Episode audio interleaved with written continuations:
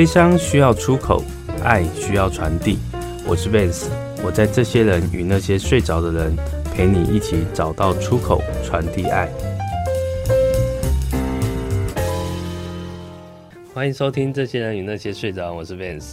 啊、呃，大家记得上礼拜我们就请那个傅老师来跟我们分享一些就自明身心科学这个这个大概念嘛。那呃这两集呢，我希望能让傅老师再多跟我们分享一下这些概念，因为我一直觉得这个概念呢，套在我们生活里面呢，是其实是一个非常受用的一个技巧。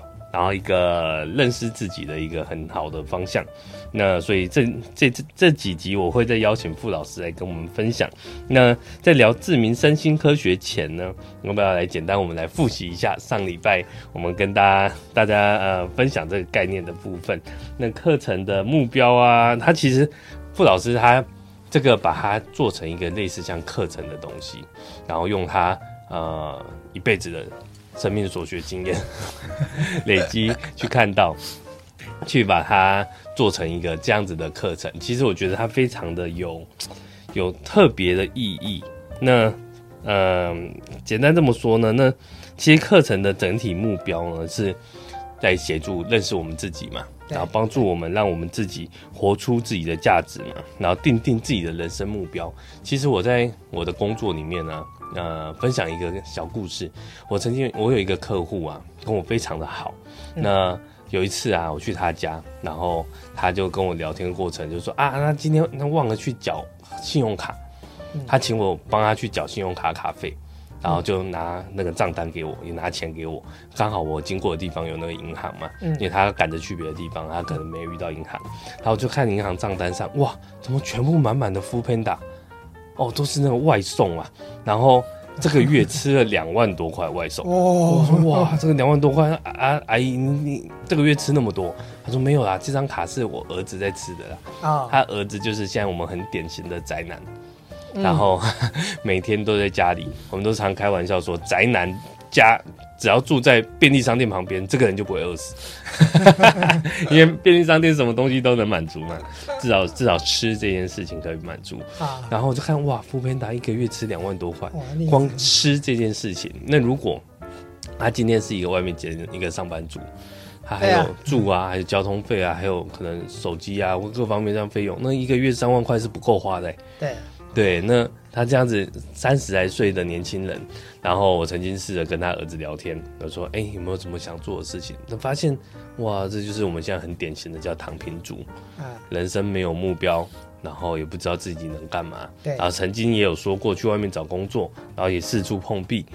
那我一直很想帮助他，但是说真的，可能自己能力不足，不知道从哪里 帮助起。然后曾经有试着说：“哎，不然来做些什么事情，帮他介绍工作。”但发现好像 他自己兴趣都缺缺，嗯、那我们这样子很热情帮他介绍工作，到时候 他有时候 都对彼此好像都不大好啦。那如果他去工作，那各方面都不大好，所以这状态呢，我就觉得是不是透过我们的自明身心科学来认识自己、了解自己、定定目标？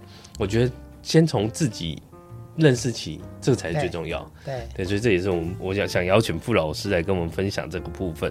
那呃，傅老师，我们可以跟大家打声招呼吗？我刚刚一噼里啪啦一开头跟大家讲太多了。好，我们线上所有的好朋友，大家现在好。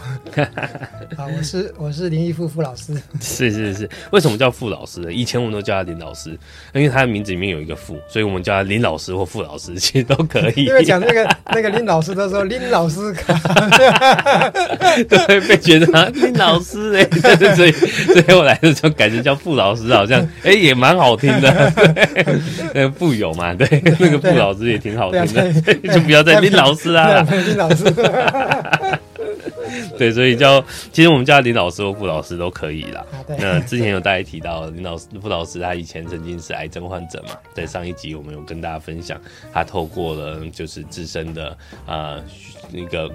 一个缘分，休息改变，对，然后让现在呃身体状况各方面都挺好的，然后对于身心的这个状态都达到很平衡。那刚刚我们在开头前，其实，在闲聊过程呢，我一直在想到我们上礼拜有聊一个一个议题啦，就讲到那个人家佛陀不是会觉悟吗？啊，觉者，然后傅老的开悟这件事情，那傅老师跟我提分分享一个名词，他其实他觉得他是不断在突破。我觉得突破这个名词很适用，而不是觉悟、觉察、觉觉悟、开悟这件事情。我真的觉得突破就很像我们每一个阶段都在破关，然后不断的发现、不断的成长。对对，因为我们毕竟没有不是到佛陀的境界嘛，没有办法一下就到。佛陀也是很多年才到达这个境界，所以我们需要更多的慢慢的突破这件事情。所以我常常会听到很多那个。嗯，外面修行者啊，然后都都我不知道哎、欸，我会觉得，我觉得人是互相尊重。有些人看到师傅啊、法师啊，或者是牧师啊，就特别特别尊敬。我我我当然也是尊敬他们，我不是说不敬的意思，但是好像感觉卑躬屈膝那种感觉，我倒觉得，我倒觉得有这个必要吗？这是我一直以来的想法，互相尊重这件事情，这是就像我相信佛陀。大家讲道的时候也是会尊重弟子吧？当然了。呃，这个请教一下布老师，因为这部分我比较没有那么多的摄入。是是是是，因为如诶，不要现在我们如果要去讲两千五百年前，就是悉达多太子了哈。对，然后他后来在菩提树下成佛。那么他当时那个年代，他的实际的言行举止是是怎么样啊？因为我们也都只是从财经经书啊，或者对，从这些后后诶，就是后人所撰写的这些史这些这些资料哈，然后去去去去揣测，是 是是，其实其实那个是呃。呃，不一定是真实的啦。是，是那那应该应该说，大部分都已经被神化的成分居多了。对对对，嗯嗯、啊，其实站在站在人的角度，你想，你说。呃，佛陀是从他妈妈的右胁出生的，你不觉得这个？出生还能走七步？呃，对啊，举手手指举上。对啊，出生马上可以走路走七步啊，而且一手指天一手指地，然后马上就 就还讲话，就讲话，地下唯我独尊。哎啊，然后然后然后然后更扯的是，讲完话之后，你马上马上恢复成一般的 baby，他这完全是不合理的事情。就神话啊，神话，神话，神话。好，所以所以包括刚刚就是志颖所谈到的，对对一些出家人，然后或是神父的，就是说我们呃在一些神话的框架之下，嗯，哎，我们从小啊从小在成长的过程里面，我们的父母、我们的社会、我们的师长所教给我们的，是的那些框框架架啊。我们已经被根深蒂固，而我们并没有去反省或反思它的正确性或是适当性。嗯嗯，哎，那样子是合理的吗？嗯、啊，那所以有一些科学的训练，我觉得事事实上是真的还蛮重要的。那这也是我们人类在近近百呃近近几百年来，因为就是啊，从康德哈、啊、他们讲这些知识论啊，或是理就是理性啊哈，然后更带动到这个。呃，追求事实的真相、物理现象、化学现象的这些、嗯、这些科学是。啊，用求真的态度去去寻找真相，不仅仅只是一个啊一个那个刚刚讲的神话啦、传说啦，嗯 嗯，那些似是而非的，是。对，所以所以我觉得这也是近这个我们人类近几百年来的一个非常重大的突破，那以至于到今天的整个整个人类的文明。嗯，哎，跟过去是截然不同。嗯、了解，我一直觉得啊，就像 我常常有有，就是因为我女儿最近在背那个九九乘法这件事情，嗯嗯嗯，我就在想啊，我常常以前从以前就有一个想法，听过人家讲，我们华人呐、啊，就移民到美国啊，然后小时候那个数学能力都是比美国人强很多，对对，因为我们在台湾把九九乘法表都背好了，背好，然后去那里，所以啊，每次要考试，哦，又快又精准，又没有错误，因为背好了嘛。但为什么阿多啊他不叫你背？我就在思考这点，为什么到后来后期人家的成就往往是比华人还来得高。当然比例啊，华人当然也有很优秀的，对。但是那比例，我就发现那是教育的模式的问题。对。他们不要你去背这个东西，对。他们希望你去理解，对。然后去去用一些其他的方式去去把它推演出来。那就是很很很很科学的一个概念嘛。但我们背，我们好像很直觉的反应，就怎样怎样怎样。这个好像我们的以前的教育就是教你，就要怎样就就你你不会去思辨，你教我的东西是对还是错，还是还是应该变成我们这变成一种习惯，从小就是这样子。对对对对，就把你把人训练成一个。一个机器人一样，反正我给你一个刺激，你就产生那个那个 response、uh -huh. 啊。这这个看到老师，老师好，然后听到国歌，就马上怎样怎样怎样。啊，这是我们过去的一些框框架架，包括在宗教上，在道德上，是是是在在很多这个这个就是文化面、生活面，嗯嗯、每个层面。其实都有很多这样的因素了，嗯啊，当然这些因素我并不是说它不好，因为啊、呃，也确实是因为有有这一些让我们能够能够活在一个安定、安全的环境里面，嗯嗯、因为就是你不能去碰触那些危险的事情了啊。那、嗯、但是也但是如果这样过头，也会丧失了我们去。去发掘真相的这样的一个契机，这样嗯，嗯，没错。我一直常常在思考另外一个点，就是如果这个社会上的交通啊没有红绿灯这件事情，哎、欸，其实是很可怕的。对，所以有些规范是是是是非常混乱。对对，因为没有红绿灯，大家都想要走啊，啊，没有人要让谁的话。那那就一团乱了。我去越南，我不想。你有没有去过越南？我没去过。越南那个交通状况，哇，非常恐怖。下次。那红绿灯来参考用的，就是。啊，对对对对，我说我的车子。所以有时候那个规范还是必要。所以我们我们在讨论这些过程，并不是说要要鼓励大家，就是我觉得怀疑论是重要的，但它不是不是绝对，就要是懂得思辨呐。对。不是什么都人家讲的，什么都不信。反正我成我我自己思考，我自己想的才是对的，这也不对。对，对 但是我一直觉得啊，从、呃、小到大的这个过程里面呢、啊，可能我自己的个性比较好奇，好奇心比较旺盛一点，所以常常会对很多事情会想去去多了解，或是多。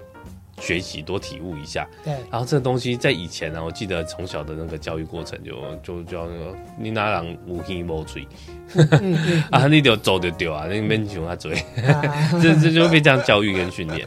但是也因为长大，然后长大了嘛，所以比较可以自己自主做一些事情的时候，就会比较就是讲说，我就是不信邪，就是要自己冲撞看看，有什么不可以？就是要自己冲撞看看，所以那个那个个性来造造就现在的自己嘛。嗯、那每一个人都是就是这样子养成的。对对对对，所以从这个角度就是说，呃，自明的概念就是我们能够去啊、呃、去鼓励啊，或是去。启发更多的人，能够用一个新的思维哈，重新的去看待自己的生命状态。那包括过去，因为我们今天之所以成为今天，是因为过去所导致到今天这个嘛。因为我们过去接受过怎样的一个训练、一个过程、一个教育的过程啊？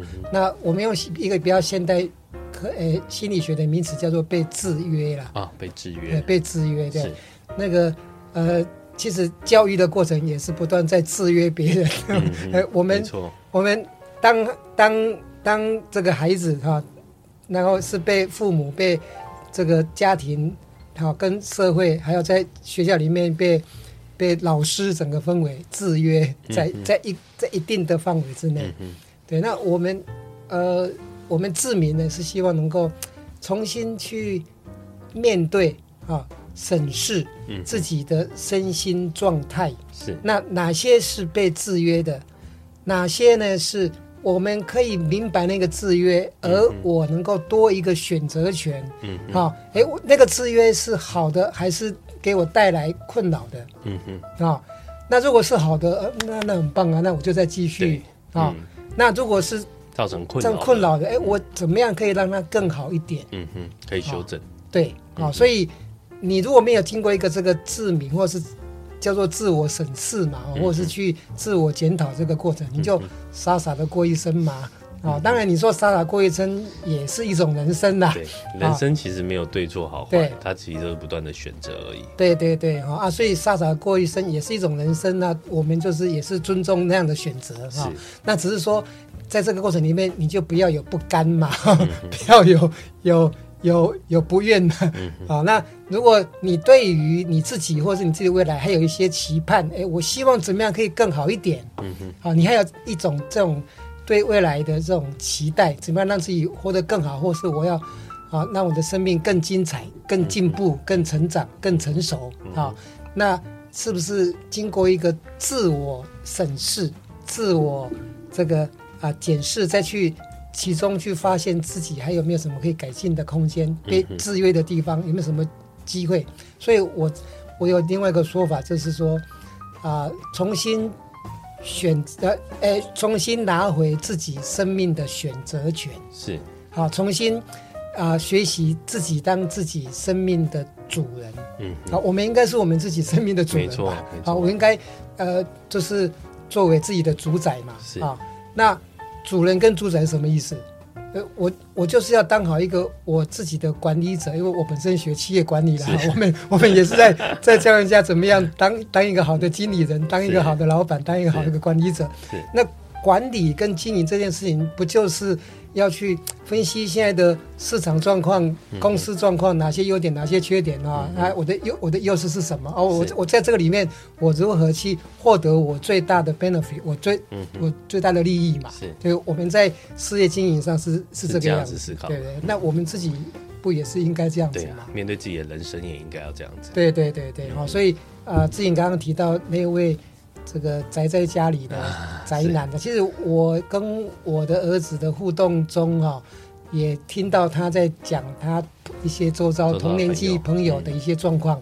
那那这种躺平族或者是迷茫族了，啊，迷茫，说他们就是其实也不能怪他躺平啊，我觉得这都是啊，其实太多原因了。对对，他那个那个那个原因是非常多了。那那就是说我们。我刚刚讲的这个、这个、这个自己当自己生命的主人这件事情，嗯哼，啊啊，是不是对他们会有一些帮助？是，好，那我们的大概大纲大概是这样子，我们下一阶段继续来聊一聊，就是什么样的实际的一些啊概念，再跟大家分享。我们待会回来，拜拜，欢迎回来。这些人，已经先睡着，我是 Vance。那我们刚刚前面有聊到一些就是自明的概念嘛。那大家我们继续再来聊一些东西。那其实前阵子啊，看很多朋友分享一本书，那本书的书名叫做《最好的教练是不给答案的》。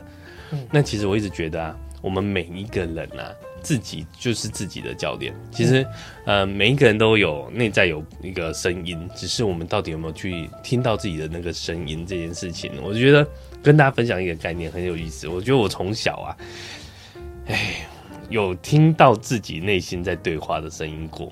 好长有一有一段时间哦，好长的一段时间，然后就因为小时候比较，我小时候个性比较自闭自卑，然后不敢去跟陌生人接触，然后就就常常会有那种内心对话、自我对话，但是长大了以后，慢慢这个声音不见了。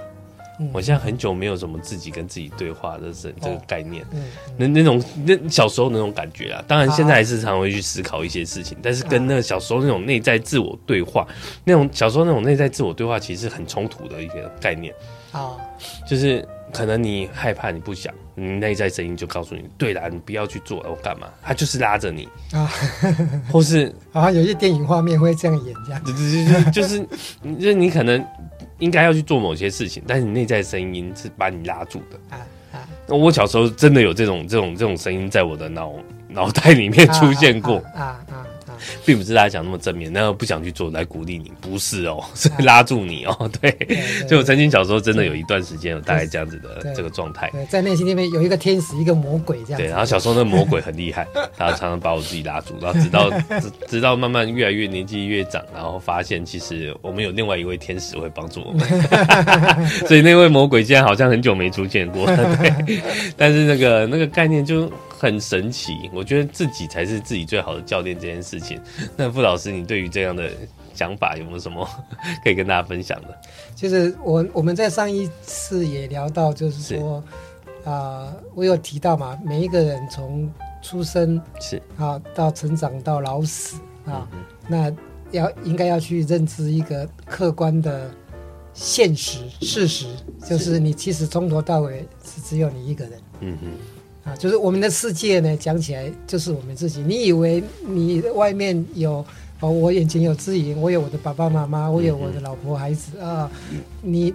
你你以为你你有他们，呃呃，事实上，我们上次在讲那一朵花的那个概念嘛，啊、嗯嗯，所以你如果认真依照呃我们的这个讨论过程，我们会协助你去看到，其实你所讲哎所面对的是你心中的对方，而不见得是真实的对方。嗯嗯，每个人都一样，嗯嗯，每个人都一样。嗯、那那有呃有过一些电影吧，像那个《骇客任务》是。啊，不是那个，就是未来是一个 AI 统治，每一个人其实是被关、嗯、被关在那个那个那个一个胶囊里面，对、嗯、啊，那这是呃，就是透过人机界面对吧，去控制你大脑所看的、想的、听的、嗯，其实那都是被营造出来，就是类似这样的概念。其实我们每一个人，你如果去理解我们的身心的结构，嗯、我们大脑我们怎么看、怎么听。怎么闻哈？怎么怎么去皮肤的接触产生的讯息，然后在我们的大脑里面形成怎样的一个想法跟感受，跟我们想要去怎么做哪些事情的这种这种欲望或动机啊？其实你你会发现，其实整个就只有我们自己而已。嗯嗯。哎，看到你眼前的这个美女，那个美女啊，是你看出去接收到这个。大脑里面显示出来的美女，嗯嗯，啊，所以再回到刚刚自己所提的，说是啊，最好的教练是不给答案，哎，不给答案啊。其实那个那个用在我的观点，就套路刚刚讲的那个那个那个整个自我生命的概念的说法里面，就是我们如果客呃认知到这个客观的事实是，事实上我的世界只有我，啊，那我们。如何去跟自己相处？嗯嗯，啊，了解自己，认识自己，嗯，明白自己，那是不是给答案？其实应该是说在探索的过程呐。我我也我也要分享一个概念，就是真理啊，嗯嗯，真理，真理，呃，不是被发明出来的，嗯，啊，也不是被创造出来的，嗯嗯，真理是被发现的，嗯哼。啊，因为所我我们要界定一下什么叫真理啊？啊，真理的意思就是它 always true，嗯哼，它它是真的，他他他他他不会变成 false，好，他他就是一直肯定它都是真的，嗯哼，啊，那这种有没有真有没有这种真理？啊，那应该很多啊过往。宗教或者是哲学啊，或者是包括科学家都在追求真理，真理这件事情嘛。所以，什么是就近的真理啊？永恒不变的真理啊？这个这个是一个一个生命的大课题了哈。那呃，真理，我我刚刚讲说，真理是被发现的，是啊，它不会是被创造出来的。哎，那从这个角度来讲的话，刚刚这个说教练是。不给答案嘛？对，也就是说呢，应该是包括我们自己也要当我们自己的教练，因为我们当我们自己的主人嘛。是，我们是要去发现真理，嗯哼，而不是去给一个答案，给自己一个答案，说真理是什么？嗯、对，哎，那当然，你去发现真理。发现出来，那我们还要去检验，嗯嗯，哎，它是不是真理？然后，然后，然后检验一而再，再而三，好，一直，哎、嗯，经过你很多次的检验，哎，哦，它真的就是这个样子，嗯嗯，啊，所以我讲的其实这个就是也是释迦牟尼在菩提树下的过程，他自己也在验证啊，对呀、啊，对呀、啊，对呀、啊，他不断的去发现了以后，要自己不断的去验证，对对对对对对对，因为那个呃，就是。我刚讲的这个，其实一个非常非常科学的、非常科学的一个过程嘛。嗯、我们呃，我上次有提到科学家在在研究蚂蚁呀、啊。嗯哼。哎，科学家在研究蚂蚁的的生态或是蚂蚁的行为啊。那科学家怎么研究？科学家就是蹲在那边看、蚂蚁，观察。对，他是观察蚂蚁什么生活，他跟他的。他们怎么去找食物？然后他他怎么样跟这个去呼朋引伴，啊、嗯 哦，然后就就就就一只两只蚂蚁发现之后，过不久就一大堆蚂蚁全部都过来了，啊、就是那个过程是怎样过来的？啊、哦，这这个是借由观察，这个观察的过程中你，你你。你可以有一些假设，是啊，可能会设一些陷阱或设一些东西，哎，去去去实验啊，有一些假设，然后这个假设呢再去验证，哎，甘姆亚安呢？真的是这样子吗？嗯哼，对不对？所以呃，不是不是不能假设了啊，哎，因为在在科学的过程中，我们一定都会先。提出一些假设，嗯。啊，或是一些理论的说法，啊，然啊，然后再去做一些实验或是一些观察，再去验证这个是不是成立嘛？是，哎，啊，所以刚刚就提到说突破，包括就是我们过去几百年的一些这个科学上的的的进展啊，是这个从从这个什么，这是呃，就是古典物理学到现在就搞就变成到做。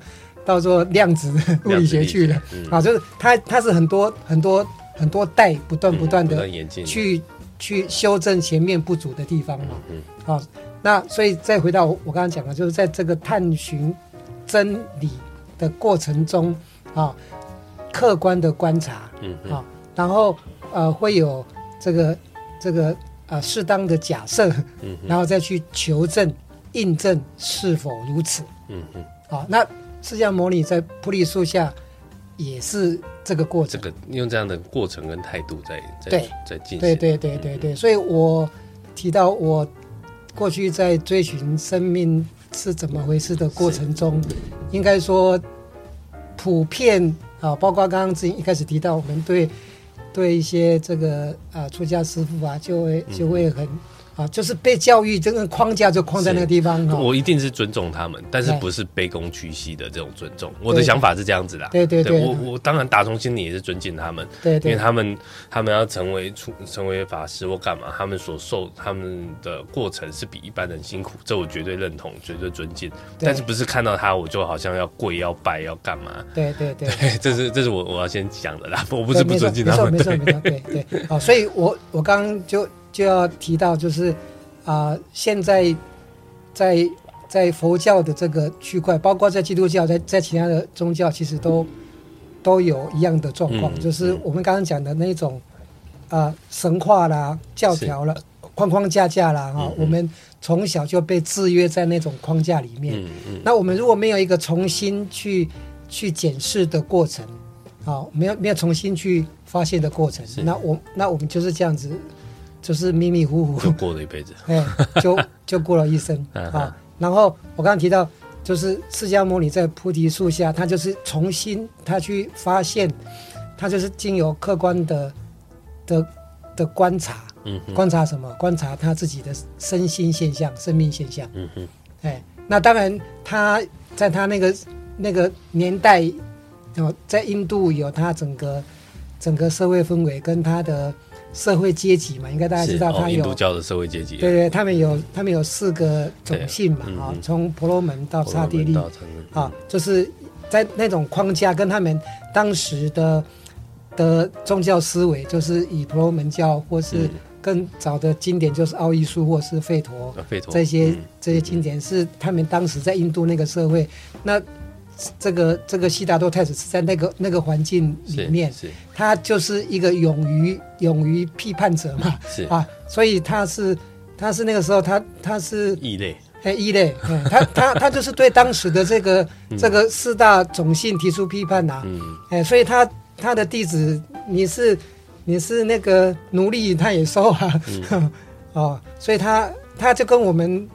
在中国的孔子一样嘛，有教无类啊，他也是这个这个中国的孔子也是当时也是打破这种社会阶级制度啊，没错没错。哎呀，好啊，在在这个在印度呢，是这个悉达多太子，他也是在当时是一个勇于批判的人，哎，他的一些思维就是批判当时的婆罗门的思维，嗯，哎，包括当时认为。什么翻天思想啊，哎哎，放我一乳啊，什么那些，他都他都把把他批判，因为他发现的事实不是这个样子。他在菩提树下，他的他的他的观察跟印证跟这个呃假设跟印证过之后，所以为什么为什么我们后来听说他在在这个菩提树下月圆之夜哈，他就这个啊、呃，这个叫做叫做正等正觉，好、那就是后世就称他为不打。嗯，对，所以这个这个是一个表示说他在那个时候他已经经过印证，确实是这个样子。嗯哼，啊、哦，所以讲正，嗯哼，啊、哦，证就是他自己印证过，确实如此。嗯哼，就我刚才讲的那个真理。是，是。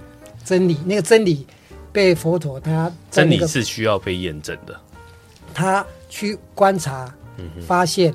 然后再去印证、印证或验证，就是哎，我来试试看是否真的是这个样子。嗯嗯，我们在科学上不就是这样子？对啊，这也是一个科学的态度。对对对，你去印证、验证、检查嘛，我就好像我考试 算完之后，我要再去对对对 检查一下看有没有算错。有时候在通过检查的过程会发现，哎，好像绕高了什么？对啊，对啊，对啊，对啊，这很重要啊。那那那那就是我们再去发现之后再去修正嘛。是，好，所以。人生不就是这个样，就是这样的一个过程嘛？是，好，所以呃，志敏呢，应该就说，我们就是一个一个协助大家走向这个过程。但这个过程，我们也，我我并不意图要去讲的，好像说像释迦牟尼佛，或者是说那种那么、嗯、那么高大上了哈。我们至少就最眼前的我们的生活的现实层面，嗯嗯，啊，我们的的生活。饮食，嗯啊，生活习惯，嗯啊，要跟我们家人的互动是。啊，啊，我们在进入社会，在职场上，或者自己要创业，嗯，在你的事业过程中，跟客户的互动过程中，啊，然后这个呃，你的人际关系，对不对？你跟你的另一半，你的你的孩子，你的父母，嗯哼，对，就我们人生不就是这些事情嘛？就是比较现实的层面来看的话。那我们应该一个怎样的正确的态度或方式或方法，嗯哼，可以来跟大家互动的很好而取得成功？是，哎哎取哎，那我说的成功是自己满意的结果。满意，对，成功的定义每个人毕竟也不一样。对对，所以让你自己满意，我觉得这是一个最基本的。你不是去满足别人。对对，好，嗯啊，如果你的一生都可以这样子，在各个层面都让你。哎，觉得哎，这样很这样很满意啊！哎，啊，到了，够啦。啊，到了，到了，我们呼吸，我们吐出最后一口气的时候，觉得啊，这人生真好。其实很简单来讲，我就是一个形容啊，就是常常我们会说，我们做人问心无愧。当然，我做什么事情，我觉得我对自己问心无愧，我没有去什么伤害别人，我干嘛？这让我自己觉得很满意。这就是一个很。很自明的一个那个这个状态，对，这么简单来说这么觉得，所以自明其实我们在聊，其实更多的不是单单的方法，而是很多的观念。你这个观念通了，其实什么就通了，大很多东西就通了嘛。那我记得那个傅老师以前常常跟我们分享一个概念，我觉得蛮有意思的，就是人的个性啊，啊要怎么改变这件事情。啊、我们从下一阶段我们来跟大家分享，啊、这是我一直以来记在心里的一个一个一个一个过程，我觉得蛮有意思的。我们待会回来，拜拜。好。欢迎回来，这些人与那些睡着，我是 VANS，。我们常常在讲啊，就是人的个性啊，决定一个人的一生啊，这件事情啊。但我从傅老师这边给我一个观念，我觉得蛮有意思的。他说那个个性是怎么养成的？这件事情都是从我们的思考开始。我们先想，想了以后呢，我们开始去说，说久了以后呢，那变成一种说说久就会想去做嘛。那做了以后变成一种习惯。啊，习惯以后慢慢变成你的个性啊，你的个性呢就决定你的人生命运。那可能整个整体的过程是这样，所以我一直我一直打从心里认同的是从，因为我是一个嗯天马行空的、很爱思考跟乱想的人，所以我就从思考先开始。我觉得思考的面向很重要。对，那但是我们的教育啊，很多的过程啊，训练到我们。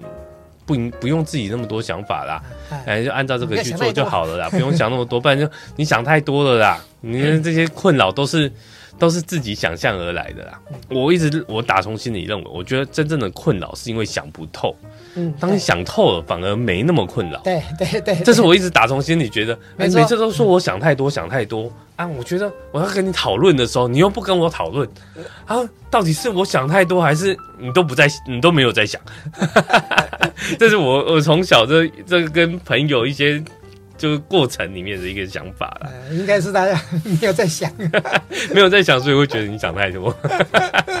所以，但我觉得思考这件事情真的，然后那个习惯的养成啊，也是也是决定了我们人生。所以，刚刚那个整个脉络下来，想说做变成习惯，然后变成你的个性。对，所以你要改变你的个性，先从你的想法开始。哎，我还跟你刚刚志颖所谈的那个，我以前叫做命运方程式。哦，命运方程式，对对对对，就是说那个我们我们的命运是如何形成形成的？对啊对啊，它就是从一开始你的你的你的想法，嗯，你的思想，对不对？因为我们怎么想，我们才会怎么说嘛。嗯，我们我们不会说一个我们 没想过没想的东西，你也说不出来嘛，对不对？所以我们说的一定是你所想的，对。然后你你想的，然后会影响你怎么说嘛？嗯嗯、那你怎么说，怎么想，怎么说，就会影响你怎么去做嘛？嗯嗯，对不对？我们的行为也是因为你想了啊，或者说了，哎，你认同那样子，你才会去做这些事情嘛。是，所以就是就是影响你的行为嘛。是，按按你行为做一次、两次、三次、四次，你就变习惯了。嗯、我们不是也有说，经过二十一天，对，就变成一种习惯，就变成一种、嗯、一种习惯嘛。嗯嗯，那这种。你你你你都习惯怎么样之后，那就是变成你的你的性格的一部分了。是是，哎，你都习惯吃甜的，或是你都习惯只听好听的话，不听难听的话，对不对？啊，你都习惯这样子之后，你的个性就变成是你就是那样子的人了。是是，对啊，那你的这些个性，你的这些性格呢，就决定了你的命运嘛。嗯嗯，啊，所以这个我们我们称为一个命运方程式这样。所以我常常在思考啊，我就是。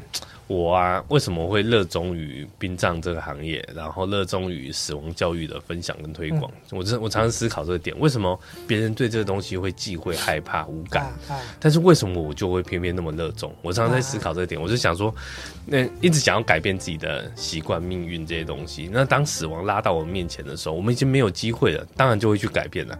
所以我觉得人生就是这个呃排序的问题。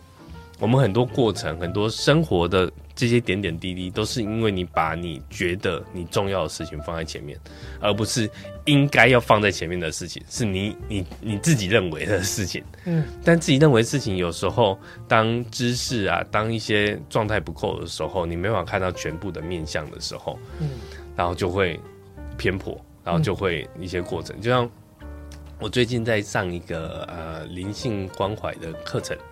好，灵性关怀这个一个进阶的课程里面就在探讨说，呃，可能在安宁病房会遇到一些一些呃安宁的患者，他可能有一些状态，那我们如何透过这些状态去协助他到人生最后能比较释怀跟圆满这些事情？嗯，他就发现哇，这个课程真的是专业的训练，因为没有透过这个训练，他还有一些技巧、步骤、方法，对，然后透过这些这些技巧、步骤、方法，我是比较能去判别。这个他这个那个人他真正内心的需求，对，他不是只是表象的一件事情而已。我觉得蛮有意思的。然后这个也是回我回过头来看这些人，他人生我们透过我们希望能协助这些人人生圆满，但是这个圆满的过程，其实有时候好像我觉得他人生为什么活到这个地步，我就会常去思考这件事情。对，我们人生想要活到什么样的地步，真的是我们自己决定。对，那我们自己决定的时候，那。我们我真的不不觉，我觉得不能太依赖习惯这件事情。我会很刻意去，嗯，去让我自己做一些我不习惯的事情，嗯，这是变成是一个这个很奇怪的态度。然后，比如说，被我上班常常走 A 这条路，那有一天我就突然突发奇想，啊，我走另外一条路看看，好像绕远路，但是发现那条路发现。哎、欸，有一家什么东西很好吃啊，啊，就看到人生不同的风景。对，觉得那个刻意去做一些不习惯的事情的时候，啊、往往会有一些意，当然就意想不到了。啊，哦，这个过程是有趣的。但如果说这个过程是你在一个自明的状态之下去做这件事情，嗯、是那会那会更棒。哦，就是我的意思，就是说不是不是为反对而反对，是是是是，哎，不是为了。为了改变而改变，是，哎，而而是你在一个有意识、有觉知，在一个明白的状态之下，嗯嗯、去做这些事情，是啊。那当然，做这些事情，你就会有一个一个学习的过程。我之后可以再来自我检视，哎，它是 better 还是不还是不好、嗯、啊？哎，那我们可以再重新做个选择嘛？对对对。呃，这个这个过程真的是可以跟大家分享，就是。我不知道，我就常常我从 以前到现在，就是常常会有一些很奇怪的想法在我的脑袋里面，然后有些朋友或是我太太或是很亲近的人会难以理解我为什么我要这样做，所以有些朋友对我的评语就是说这个人怪怪的，但我觉得这样蛮好玩的啊，就是人真的不能一成不变呐，对对，这个因为人就是不断在改变嘛。那世界也在改变，什么都在变，哪有什么东西一成不变的？对对，对啊，对，就就连经历死亡这件事情一样。对对对，您刚刚提到就是最后临终，嗯。呃关怀跟这个灵性照顾这一块，对对对，这这这一块的哈，当然就是已经在那个阶段，呃再去做也也不，呃也是一种亡羊补牢，是啊，但是。如果。有机会能够在更早的时候，那我对我就是这个意思，我就是觉得更早，当然他就不会那个问题可能没那么大，就是有当然会有洞，人生不可能什么都圆满，然后你可能会有一些遗憾。我常常觉得人生不可能没有遗憾，只是我们如何透过思考行为，让这些遗憾尽量降低。对，这是我我一直觉得我们可以去做的。对啊，所以我还是回到我。作为一个一个企业管理顾问的思维了哈，是，就是说我们也常讲一句话叫以终为始，以终为始，对对哈。哎，我们如果呃企业经营也是一样嘛，我们我们最后的终点希望是什么？那人那对人对人生未来，我希望呃生命的终点成为什么？我应该先以那个一个那样的目标跟跟那个当当做一个。啊，那我那我现在该怎么做？嗯哼，哎，该做哪些事情？嗯哼，啊，那也就是说，志明也正是在协助这一块，是是，是，让每个人能够明白自己的生命状态是怎么一回事。嗯哼，啊，因为我一定要了解现况，我我从从这个这个达成目标的啊这个方法论来讲的话，嗯哼，啊，我们企业管理也是一样嘛，就是我一定先先知道我现在有什么。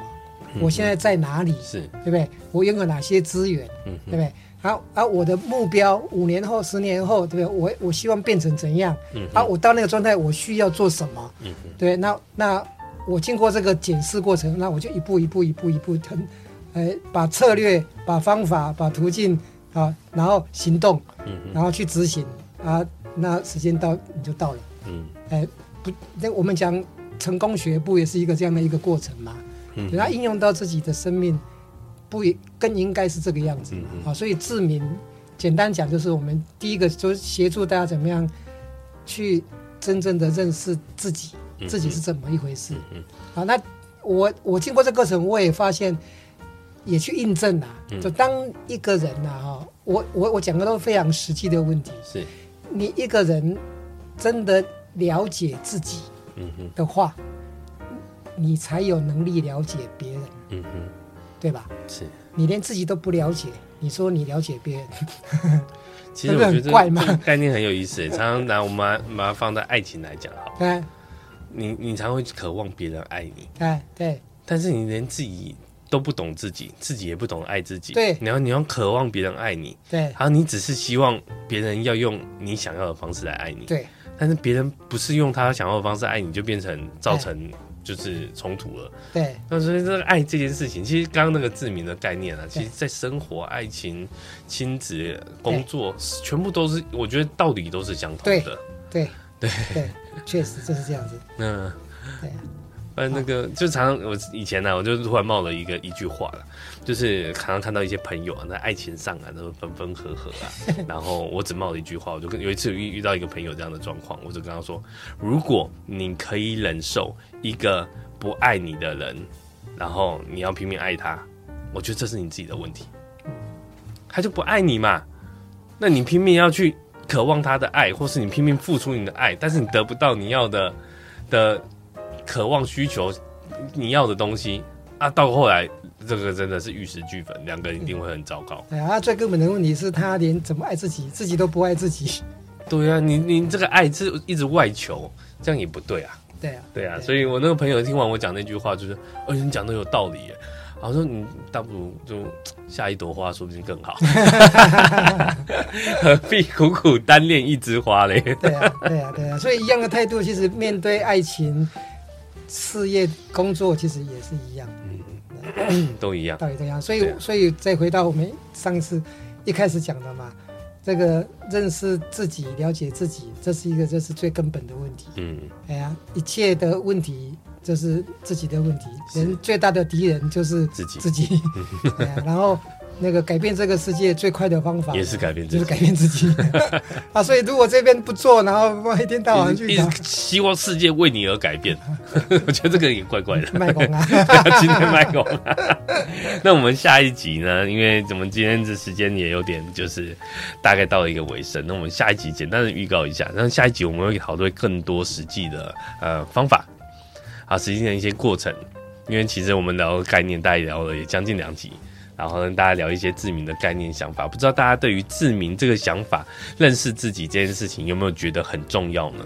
然后有没有想要 有没有想要再更进一步的认识？然后如何透过什么样的方法认识自己？其实我不不会言说坊间呐、啊，太多的技巧，太多的方法，比如说我曾经学过透过那种人格分析，很快的去认识了解，那是我以前在我在做业务的一个很重要的业务技巧。我透过跟客户很简短的谈话过程，我就发现他是什么样类型的人，然后我就按照他想要的类型去迎合他。那我就比较能达到我成交的目的啊啊啊啊！这种这种技巧很多，不止 D I D I C，其实很多很多这种技巧都有。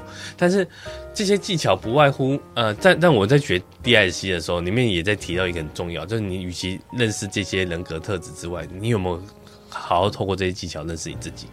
啊，这也是我我很深刻的部分呢。对，对，那那这些技巧呢，其实真的房间太多了。那我们希望能透过呃技巧好的部分，我们就学，不是这些技巧都是就是不不理他或干嘛。我觉得会有这些技巧、这些方法都有它的它的呃道理在。对，然后有道理你就捡起来，没有道理你就去反思。对，我觉得这也是一个自明很重要的态度。呃，而不是人家讲说啊，那些那些塔罗不好啦，塔罗骗人的呀。其实它有它一定的某些程度的的一些有趣可信的地方。我们我们简单这样概念来来说，就是一个一个是道，一个是术。哦，道跟术。对，术就是这些方法嘛，工具啊，技巧啊，哈。那道呢，就是那个啊，那个。就是核心的心要，是是是，它的它的那个道理是什么？嗯嗯，哎，那个道理讲到最后就是那个真理是什么嘛？是是，那你那那你你可以透过数去验证。对，好，那你你如果道术都兼具的话，那更好。嗯，对，啊，你你你你如果只有术没有道，你怎么样？但是哎，等。拍谁？公开拍天，还有房间就这种几款的呢。就是其实你会上很多课程，我发现很多人在追求那种身心灵的课程，就不断的追求不同的老师教你的东西，教一堆术这样，各式各样的术，然后你就会发现这这些术呢，这边用有用，那边用没用，对啊，啊有时候有用，有时候没用。对啊，那个我觉得都不是最根本的解啦。啊。对，所以我们就呃下一集我们来分享更多，就实际上的这个这个操作过程啊，跟一些还是会聊一些一些有趣的那个道的部分的。我觉得那个道理，我觉得因为那个核心观念，我觉得真的很重要。那个核心观念抓准了，你不管怎么样，至少你学的东西不会偏太远。对，以前我们不是学看那个金庸小说嘛，对不对？那个呃最简单的一套这个。啊，少林寺十八罗汉拳哦，那个是很每一个少林的米最沙弥都要一定要练的，对，最基础的这样子啊。他就是光只会那一套，但是他就是已经练到他那个那个道，就是啊那个那个这个道学会以后，七十二项学技就信手拈来，就是很容易上手。对对对对，达摩就是这样。对啊，如果你那个最核心的你都没有没有掌握到，光。这个那些招式啊，对，都没用。好，那谢谢今天大家的收听哦。那我们下礼拜请准时再继续收听我们这些人与那些睡着的人。那我们下礼拜会聊更多有趣的议题。那欢迎回来继续收听。那谢谢我们的傅老师今天又来跟我们分享喽。好，好，下礼拜见，拜拜。拜拜。